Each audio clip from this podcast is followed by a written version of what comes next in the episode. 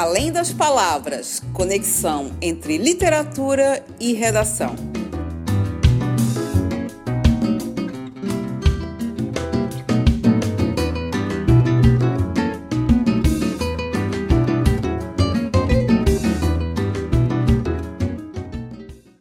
Olá, sou a Cíntia da Oficina Palavra, estamos de volta aqui no Além das Palavras, aqui com essa dupla maravilhosa que já estivemos em outras ocasiões conversando sobre a relação entre literatura, história e redação, sobretudo aqui ligados a, aos estudos literários para o vestibular da Universidade Federal de Santa Catarina. Né? É, estou aqui com o professor Edir Alonso, né? ele conta com grande experiência em escolas e cursos pré-vestibulares de Santa Catarina Rio Grande do Sul, na área de literatura, e nos brinda com seu olhar crítico e poético sobre os livros de leitura obrigatória nesses exames. Vale destacar que Edi oferecerá uh, este ano também um estudo aprofundado para os alunos que quiserem buscar um conhecimento maior sobre as obras do vestibular. Depois a gente vai colocar os detalhes para vocês no link abaixo. Né? É, Edi? Então, gente, é um prazer, uma satisfação conversar aqui sobre livros. É sempre prazeroso, né? ainda mais na, na parceria da Cintia, do Borretti.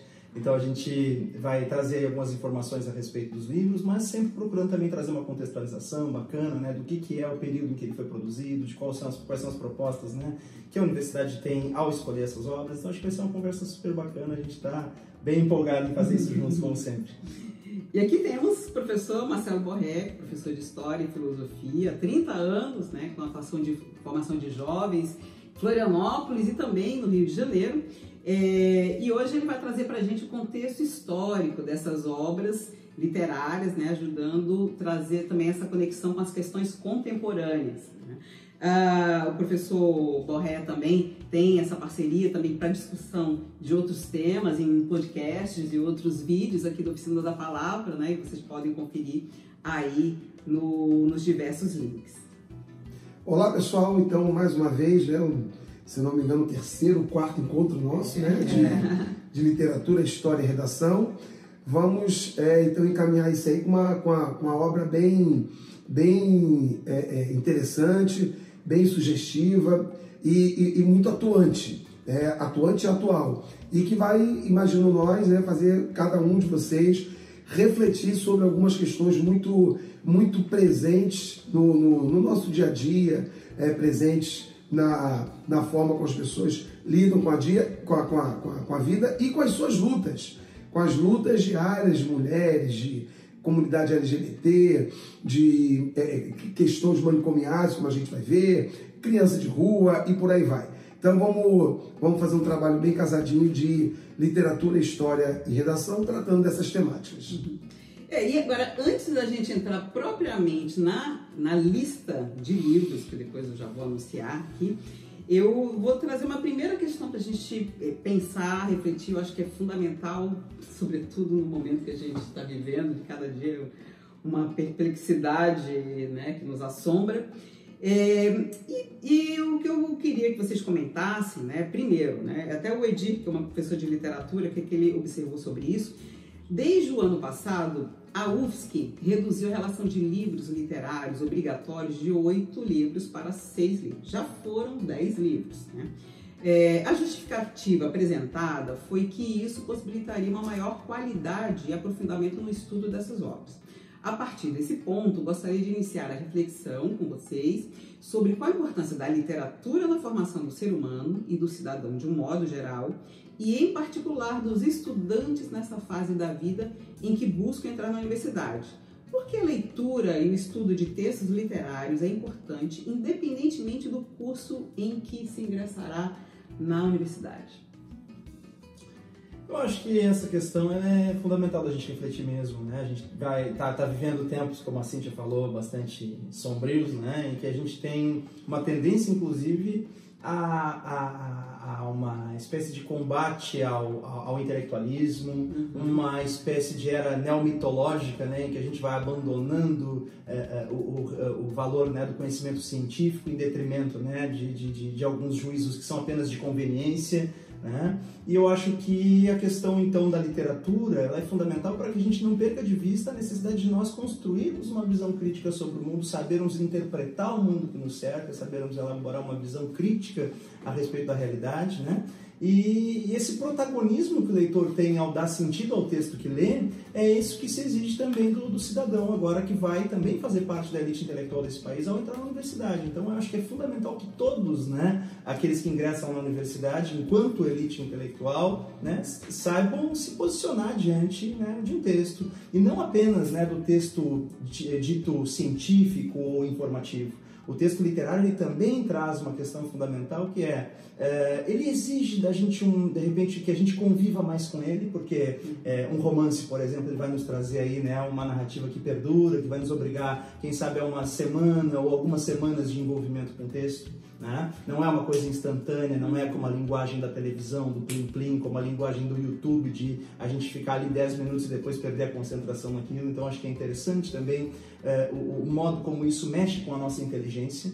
Né? Eu acho que a gente também sofre muito dessa questão da fragmentação né, do nosso pensamento. A gente vai sendo muito moldado por essas mídias né, do nosso tempo, mas eu creio que a, a literatura ela nos educa a uma forma de pensamento mais profundo, mais perene, e eu acho que isso só tem a, a engrandecer né, o, o, o, sujeito que se dispõe mesmo a fazer esse mergulho, essa aventura nas letras. Então, eu acho que ela só tem a trazer benefícios, mas fundamentalmente acho que é uma questão de responsabilidade, da gente se cultivar enquanto cidadão e poder depois retornar isso para a sociedade, já que vamos ocupar um lugar de privilégio aí que é, não deveria ser, né, deveria ser apenas um direito, mas é um privilégio, uhum. lamentavelmente, na nossa sociedade, um lugar na universidade. Então, que todos que cheguem lá tenham tido a experiência do texto literário e que também é uma educação para os nossos afetos, para as nossas relações de empatia, uhum. porque, sobretudo, é uma forma de nós nos colocarmos no lugar do outro, algo, né, um exercício tão, é, é, lamentavelmente, tão difícil da gente encontrar hoje em dia, né, dadas as dinâmicas de relações tão individualistas, tão egocêntricas, tão, né, então, quer dizer, a literatura nos educa também,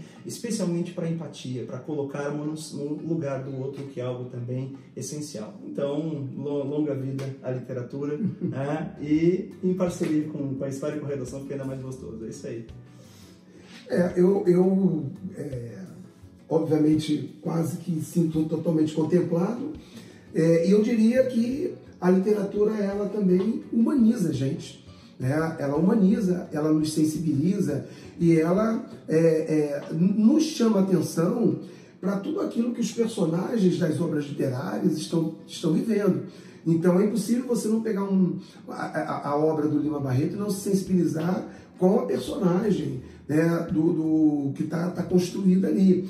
É, você, como a gente falou, né, se coloca no lugar do outro, esse outro entenda-se também como o, o personagem, tanto o que fez a maldade, aquele que sofreu, aquele que reagiu, aquele que tem tal composição é, psicossocial.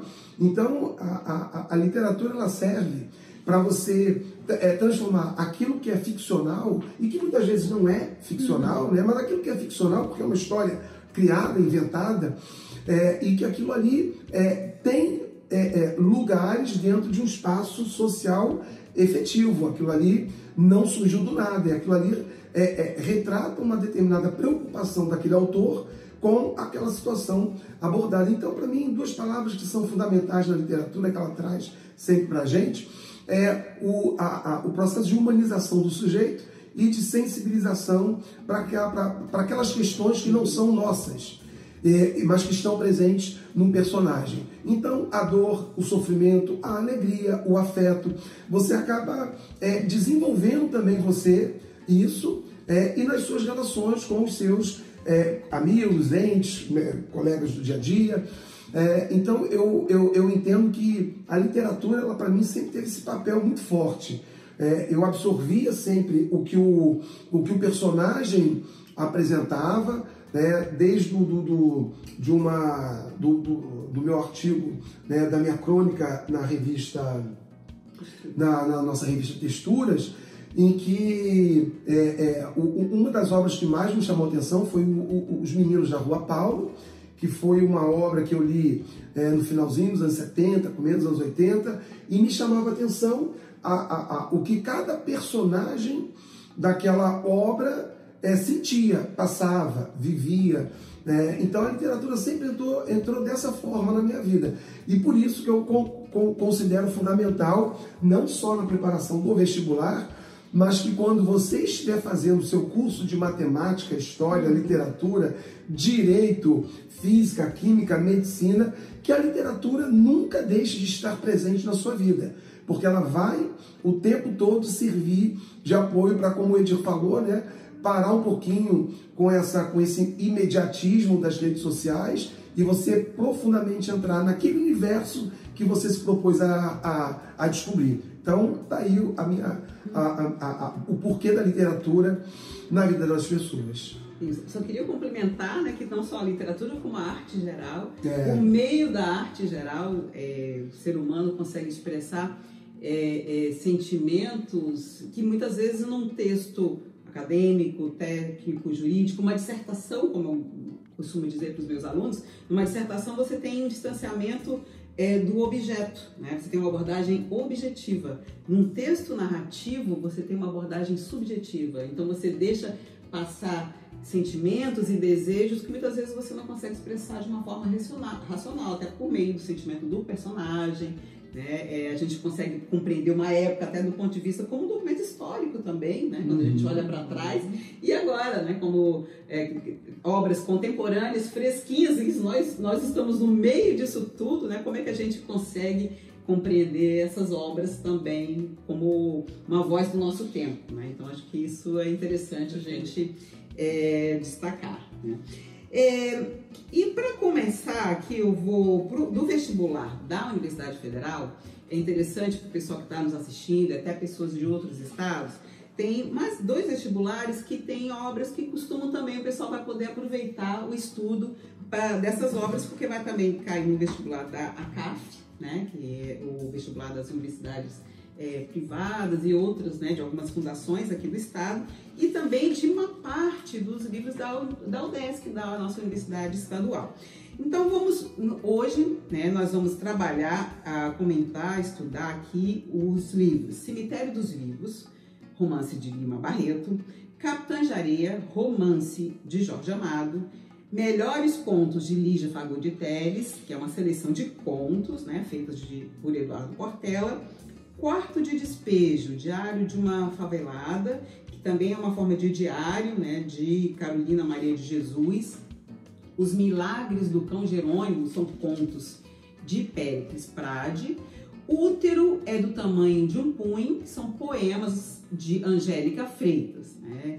É, pelo que temos observado em vestibulares anteriores, sobretudo na UFSC, por meio dessa escolha de livros, busca-se passar alguma diretriz para as escolas e para o professor do ensino médio. Né? Antes da gente entrar é, em cada livro, cada um deles, é, na opinião de vocês, essa seleção, ela tem uma temática, a gente pode estabelecer uma temática comum, algo que tenha aí um perpasse um ponto, como é que, como é que vocês perceberam aí? É, eu vejo que a UFSC ela, ela tem essa tendência mesmo né, a fazer uma escolha sempre muito coerente dos livros, de acordo é, com uma perspectiva temática, né, de repente com, com, uma perspectiva holística, né, que a gente possa integrar essas obras e trazer algumas reflexões que são bastante pontuais né, na sociedade contemporânea. Então, a gente vê aqui, por exemplo, a questão é, da, da marginalidade, me parece, como um, um, tema gerador, como um eixo, né, como um ponto de conexão, um ponto de convergência, como né, esse, essa amálgama entre as obras se a gente for observar bem, a gente tem diversas facetas dessa, né, dessa marginalidade, ou seja, esses esses muros, às vezes visíveis, às vezes invisíveis, que separam né, aqueles que estão de alguma forma privilegiados, empoderados na sociedade, daqueles que são de alguma forma né, excluídos, que são colocados à margem. Então, eu acho que um livro evidentemente gritante nesse sentido, e em que o próprio título evidencia isso já, é Quarto de Despejo, né, da Carolina Maria de Jesus. Então, a gente tem né, a metáfora da favela como o quartinho dos fundos, onde joga tudo aquilo que não presta, entre aspas, até usando né, o vocabulário empregado pela própria Carolina para mostrar a maneira como são rejeitados e como são né, socialmente né, excluídos mesmo aqueles que, que habitam a periferia das nossas cidades, como a favela do Canindé em São Paulo. Mas enfim, passando também pela questão do, do menor né, ou melhor dizendo, da criança né, em situação de rua. Aqui é uma pequena parte, acho lamentável que a gente se habitue tanto a chamar as crianças que não fazem parte do nosso círculo social de menores, menores não é? Porque eu aqui em casa não tenho menores, eu tenho crianças, eu tenho o Raul, eu tenho a Carolina, são crianças, né? E chamá-los menores, eu acho que isso já, de alguma forma, nos distancia e, e, e convenientemente também nos faz né, é, é, é, digamos, mais hum, é, é, frios diante desse, desse, desse, desse, problema, não nos, nos coloca na, na verdade, no verdadeiro sentido de responsabilidade que nós devíamos ter diante desse problema social. Né? Então, a questão da criança em situação de, de abandono, evidentemente, é um problema também da questão da marginalidade, da extrema desigualdade social, um aspecto histórico né, da, da nossa sociedade e que, lamentavelmente, né, vem se acentuando né, a passos larguíssimos dentro desse contexto político aí neocolonial que a gente vem vivendo uhum. né, nesses últimos anos. Mas assim, eu acho que no Capitães também fica muito evidente essa, essa dicotomia entre cidade uhum. alta e cidade baixa, a gente vai perceber isso ali, que tem então a separação da cidade dos ricos, da cidade dos pobres, né? A gente vai perceber que tem aqueles que têm cidadania e aqueles que não têm cidadania, né? Como diria o uhum. Eduardo Galeano naquele belo poema Los Nadies, né? Os, os, os ninguéms, Los Narias, Los Ningunos, né? Os, os, os ninguéms, os nenhuns, aqueles para quem não existe é, o jornal senão a coluna policial, aqueles para quem não existe cultura senão folclore, aqueles para quem não existe religião senão superstição, uhum. né? Então a gente vai construindo mesmo dentro, culturalmente na nossa sociedade esse conceito de uma espécie de subcidadania, aqueles que são menos cidadãos e que por conseguinte são menos gente e menos, né, então, dignos de direitos, né, do que aqueles que estão incluídos dentro da sociedade. Então, acho que isso é extremamente importante para o nosso estudante que vai, né, de alguma forma atuar socialmente, seja como médico, como professor, como advogado, como engenheiro, seja como for, nós vamos lidar com gente, vamos lidar com pessoas, nós precisamos né, ter esse senso de, de empatia, de, de, responsabilidade social. Mas ainda passando então pelas marginalidades, né, a gente tem ali o Lima Barreto, que é um escritor, né, é, um escritor negro, um escritor é, que é, também foi marginalizado por conta né, da, da, sua rebeldia intelectual, por ser um cara que pensava né, de maneira independente as coisas, que questionava aquilo que era clichê no seu tempo, que escrevia de um modo diferente, né, que, enfim, que vinha também do subúrbio. Então a gente tem aí uma, uma série de aspectos que vamos levar a pensar na questão da marginalidade. O que é também a reflexão sobre a mulher em Angélica Freitas, né? É também entender a mulher dentro dessa sociedade patriarcal, machista, como alguém que está colocado à margem, certo? E, e, se a gente for pensar, então, o livro da Lígia Fagundes Telles também vai trazer reflexões a respeito também dessa, né, desse lugar é, pré-estabelecido para a mulher uhum. na sociedade. Em vários contos a gente tem isso, né?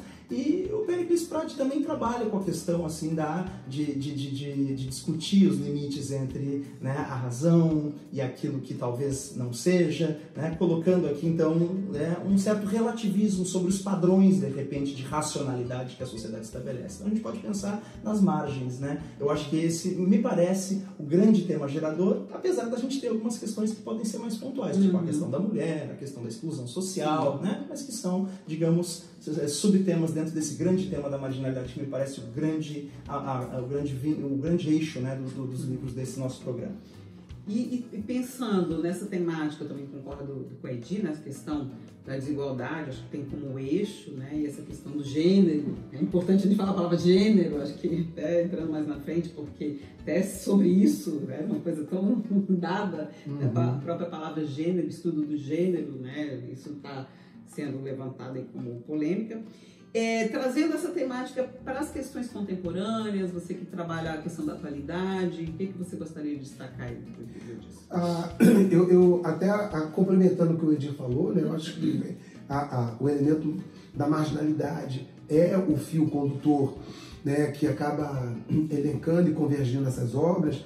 E eu queria só dar um, dar um complemento aí, que além dessa questão da, marginaliza, da marginalidade, você tem então um, um emprego nos atores que não são visibilizados pela, por aquilo que é estabelecido né, como, como padrão de convívio social. Então você tem aí né, a, a, um, um, protagonismo que, que foge do homem branco bem-sucedido e passa esse protagonismo a esses seres então que é, estão é, é, é marginalizados.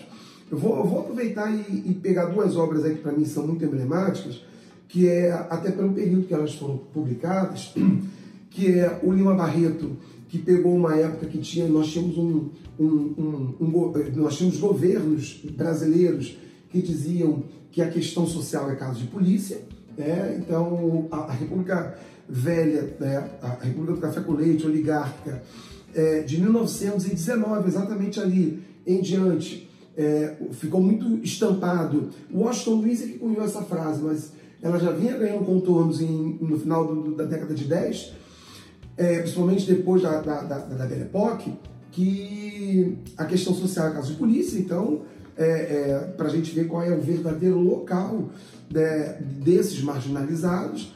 O Capitã de Areia, que pega o início do Estado Novo, onde você dá uma certa visibilidade, é, mas do ponto de vista da oficialidade do Getúlio Vargas do Estado Novo. Então, o Estado Novo ele dá uma certa, uma, uma, ele permite uma visibilidade para o trabalhador, para o sambista, para as escolas de samba, mas dentro de um discurso é, totalmente controlador é, é, é e, e, determinado por esse agente de governo. E o quadro de despejo que sai ali no final dos anos 70, que é justamente quando a gente tem né, o, o último governo da ditadura militar, onde você tem em ebulição um movimento social que vai para as ruas é, lutar contra a caristia. Bom, então esse aí seria um, um, um recorte que eu complementaria uhum. a, a fala do, do, do, do Edir. E é, é, essas, é, é, essa, essa ideia de, de, marginalidade que aparece nessas obras de hoje, a UFSC, a gente consegue reparar desde 2016, quando, aliás, desculpe, 16 não, desde 2013, com as jornadas de junho, então 2014, começou a ter um, um, um viés mais social e de, é, é, de, de, trazer à tona discussões sobre o papel que grupos sociais deveriam ainda continuar tendo. E ganhou muita força a partir do, do, do impeachment da presidenta Dilma a partir de 2016. Então eu, eu vi que eu, eu, no meu entendimento 16, 17, 18 e agora 19 foram anos bem emblemáticos em que a UFSC deu essa deu, apresentou uma literatura no meu entendimento mais reflexiva e combativa né, que até então não deixava de ser, mas ela pontuava outros elementos. E na contemporaneidade é exatamente isso que a gente vê, né? É, no caso da questão de gênero, o combate à heteronormatividade, na, na, na, na moradia social, no quadro presente no quadro de despejo e no de areia, onde você tem aí a luta por moradia, a luta para sair da rua, a luta para você ter uma inserção social melhor e uma maior respeitabilidade com essas pessoas. É, concordo também com o Edir quando fala do Péricles. O Péricles ele transita um pouco ali no, no, surrealismo, que é justamente essa ideia de você deixar o teu inconsciente é, a, a, aparecer sem que você é, determine quais são os limites daquilo que é certo ou que é errado, e aí você foge, foge desse, desse processo de, de criar margens para estabelecer o limite, né? fronteiras entre um ponto e outro. Ele rompe um pouquinho com isso. É um pouco mais sutil, mas ele, ele, ele, ele vai romper. E agora, e o, e o, e o Lima Barreto, a questão também do, dos, dos doentes, vamos dizer assim, né? dos manicomiais, e lembrando que muitas vezes o, a, a, a, homossexualidade era vista como um caso de doença psíquica. Uhum. Temos agora os 50 anos de Stonewall. É, a, a, mulher que se é, rebelava ou que subvertia a ordem, tanto em casa, na casa do marido, quanto dos pais, era internada como um caso manicomial. E aí o Lima Barreto vem aí denunciar o que é estar num manicômio onde você é simplesmente taxado de louco e pronto. Então eu vejo esses temas como temas muito presentes, onde a gente tem cada vez mais que lutar com mais força contra é, aquilo que foi que nos foi imposto nos, no, no, início do século XX, início do século XX, e que agora voltou à tona nesse início do século XXI, onde você tenta marginalizar a luta das mulheres, a luta da comunidade LGBT, a luta por uma, por uma medicina psiquiátrica melhor, a, a, a, e a, a, a fuga daquilo que é estabelecido como norma de, de conduta do sujeito. É, e eu acho que é interessante, antes da gente passar para o estudo de cada livro, até pegando essa questão da transversalidade temática, porque isso acaba aparecendo também nas outras disciplinas ao longo da prova, né? Isso tem me marcado muito com a questão da, da desigualdade. dados recentes reforçam o Brasil como extremamente desigual e os dados, né, se pegar lá na geografia, na própria história, é, como um país cada vez mais desigual e que isso também não é só no Brasil. Né? Então acho que a gente está num momento que o mundo também é, a, a, desigualdade tem sido gritante, tem aparecido de diversas formas e com os diversos efeitos políticos, né, que a gente pode analisar no outro momento. Mas eu acho que tem uma questão transversal aí que perpassa, que é interessante que o aluno vá buscar, inclusive, esses dados atuais aí da, da, da desigualdade social, da, dos dados econômicos, né, da, da sociedade brasileira, para é, pensar um pouco sobre isso e também fundamentar o texto. Né?